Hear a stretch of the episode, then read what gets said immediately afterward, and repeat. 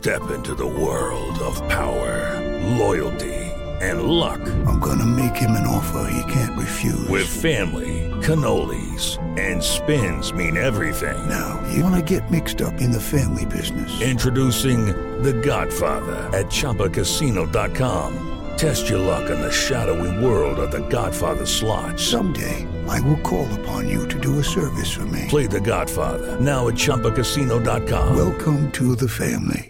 No purchase necessary. VGW Group. Void where prohibited by law. 18 plus. Terms and conditions apply. Detrás de la música, con Gustavo Albite.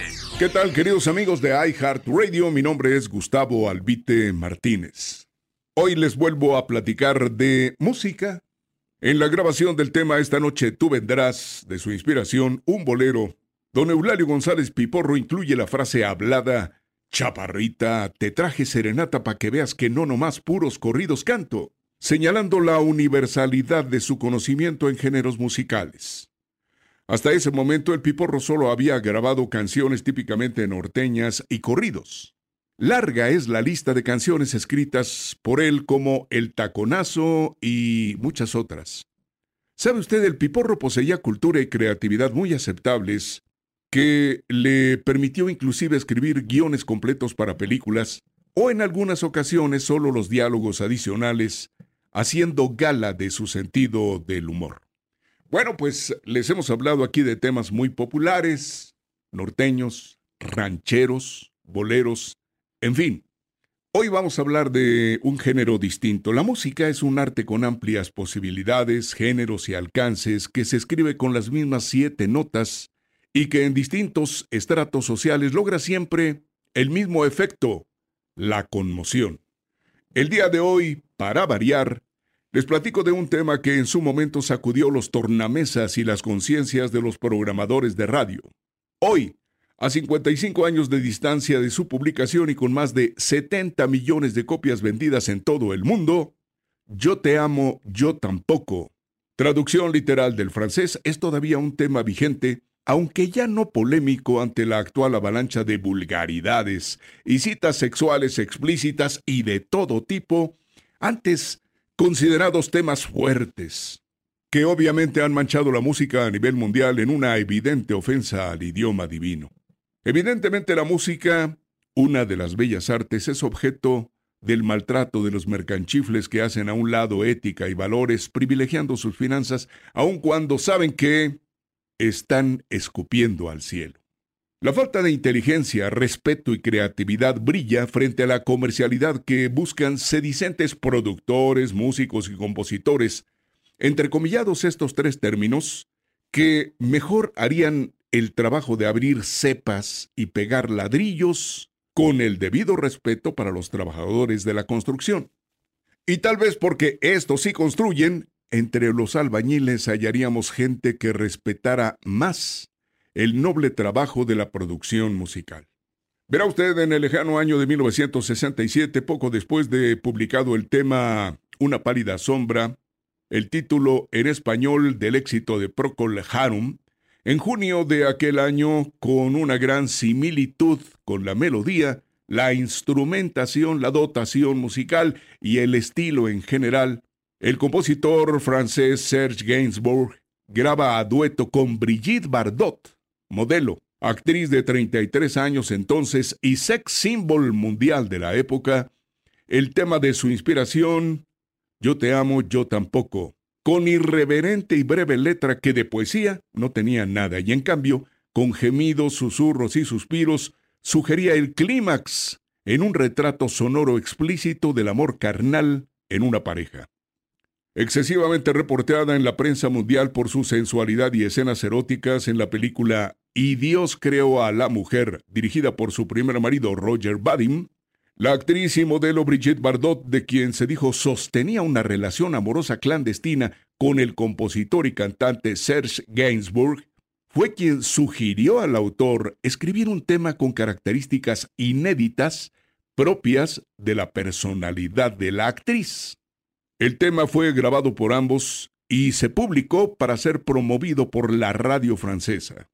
Ante la evidente incomodidad del consorte de la actriz y su sospecha de amaciato con Serge Gainsbourg, El marido ofendido es el último en enterarse, ya sabe usted. El disco fue retirado de la radio por la Bardot y se prohibió su venta. Hasta poco más de dos años después, en 1969, y en una segunda grabación, ahora con su entonces pareja, la actriz inglesa Jane Birkin, el autor francés decidió publicar el sencillo de 45 revoluciones por minuto acetato todavía, que no obstante la revolución sexual de los 60 escandalizó primero al mercado europeo y luego al resto del mundo. Ese mismo año, en octubre, Gunther Sachs y Brigitte Bardot se divorcian. La versión de Gainsbourg y Birkin comienza a sonar y varios países en el mundo prohíben a sus medios de comunicación la exposición del disco, aunque solo de manera temporal. La avasalladora curiosidad por esa extravagancia auditiva se impondría finalmente. El Papa Paulo VI, jerarca de la Iglesia Católica, censuró la difusión del tema, disparando involuntariamente en un fenómeno publicitario inverso las ventas del polémico disco. En nuestro país, la canción agarró dormida a la censura que ni cuenta se dio, pero los programadores de las estaciones radiofónicas, como muestra de ética personal y en acatamiento de la Ley Federal de Radio y Televisión, la dejaron en el underground. En México, este tema no llegó a ser un disco proscrito, simplemente no es promovido por los medios masivos, principalmente el radio, que entonces creaba los éxitos, y por tanto no trasciende de un círculo pequeño. La marca de discos Pirles, en abierto reto a la moral mexicana de la época, graba la versión huehuenche del tema con la actriz de cine de vanguardia Isela Vega, quien exagerando los gemidos logra una mala copia casi de caricatura. Pocos la compran y no superó las ventas del original que también pocos conocen en México porque la importación de los discos europeos es entonces muy limitada por cara. Hasta 1989, una vez que se suicida su exmarido Gunther Sachs, Brigitte Bardot autoriza la publicación del dueto del autor con ella y dona el producto económico a la beneficencia pública. Serge Gainsbourg, autor, cantante, pintor, músico, pianista, poeta y actor francés, es uno de los compositores y músicos franceses mejor catalogados en el mundo. Autor de Bonnie and Clyde también, es recordado por sus excesos en las adicciones y sus letras raras e irreverentes. Fallece de 62 años en 1991 en su quinta crisis cardíaca. Brigitte Bardot tiene actualmente 87 años. Jane Birkin, de 76 años, vive en París. Oiga usted la música tan generosa, humilde y noble que fue profundamente amada por Mozart y Beethoven, quienes la vistieron de ropajes nobles y cultas notas, o por Strauss, en los grandes salones donde ya sonaba con bellas melodías bailables. Tan dúctil que cobró ritmo con los tambores en la profundidad africana, tan mística como las culturas milenarias del Oriente y tan natural que llegó a la costa francesa empujada por el aire del mar, y tan necesaria que vino a América y concretamente a México como bálsamo para el dolor de un pueblo, vive hoy en profunda crisis como casi todos los valores del hombre. Pero la vida es un ciclo y habrá tiempos mejores para el arte musical. Al fin, los hombres pasan, pero el lenguaje de Dios es eterno. Detrás de la música con Gustavo Albite. Radio.